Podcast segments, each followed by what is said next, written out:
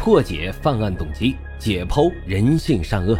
大家好，欢迎收听老白茶馆，我是主播莫不白。老白茶馆是我的首张原创播客专辑，希望大家多多的留言、点赞、订阅、打赏，也欢迎大家加入主播的新米团，来到我们白公馆。您的加入啊，就是对老白最大的支持。已经加团的小耳朵们，赶紧去私信老白，进入到我们的粉丝群中。并且领取啊，属于西米团的专属福利。好了，言归正传，我们开始讲今天的案子。二零零三年的三月，北京某大学英语系大三的女生陈静啊，向北京警方报案，说自己的母亲陈凯燕失踪了。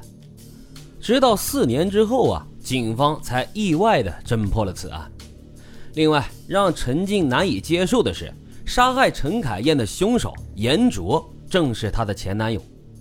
原来呀，在发现了女儿男友是个小混混以后，这陈凯燕呢，这陈凯燕呢，一直试图阻挠他们在一起，但是发现呀，始终无法拆散他们。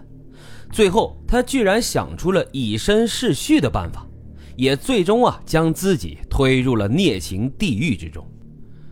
一九八五年的十月，因为丈夫婚外恋，这陈凯燕和丈夫就离了婚。三岁的女儿陈静判给他来抚养，从此啊，他就成为了一个单身母亲，与这个女儿相依为命。在他的精心抚育之下，女儿也长成了一个如花似玉的小美女。或许是因为婚姻失败的阴影未散，他常常在陈静的耳边念叨说：“男怕入错行，女怕嫁错郎。你今后啊，可不能随便找一个男人，一定要精挑细选，找到一个好男人。”二零零零年的时候，这陈静啊顺利的考上了北京某大学的英语系。为了犒劳自己呢，他就独自报了一个团啊去北戴河旅游。在旅行当中，一个帅气的北京小伙子严卓对他是大献殷勤。严卓当时呢刚满二十岁，声称自己呀是中关村一家电脑公司的经理。在北戴河的海滩上，严卓呢指着天上的星星对陈静说。我会爱你一万年的。于是当天晚上，两个人就同居了。这陈静莽撞的把自己的第一次就给了严卓，并且啊，旅游回来之后一直处于幸福的感觉当中。陈凯燕呢，注意到了女儿的异样，这一问才知道，原来女儿谈恋爱了。他就紧张的问：“你知道对方是什么人吗？清楚他的底细吗？这年头啊，坏人太多了，你可别被骗了呀。”这下陈静可不乐意了，他就说：“哎呀妈，你就别老管着我了，我跟什么人交往那是我自己的事儿，你不用操那么多心。”说完呢，陈静是夺门而出，干脆就住到了学校。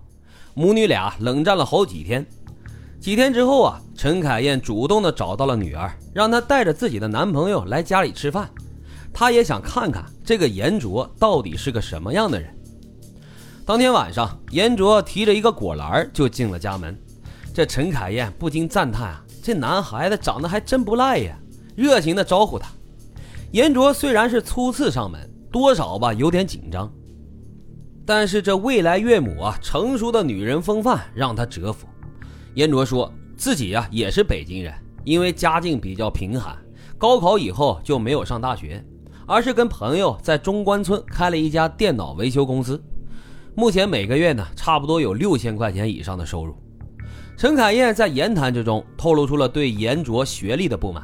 这严卓连忙就说：“阿姨呀，我自己攒点钱，将来我再继续参加高考，争取啊早日考上大学，这样就配得上陈静了。”这接下来的几天，大家都相安无事。陈静以为自己的母亲已经接受了严卓，但是他哪里知道啊？这几天，母亲其实是到严卓家附近去打听了。来调查这个未来女婿去了。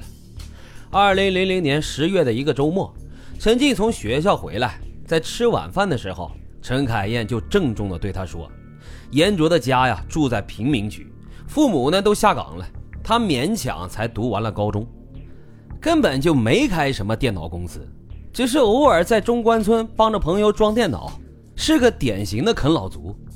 父母为了他年近花甲，还在四处打工。”最后啊，陈凯燕语重心长地告诫女儿说：“嫁了这样的人，那不注定要吃苦的吗？”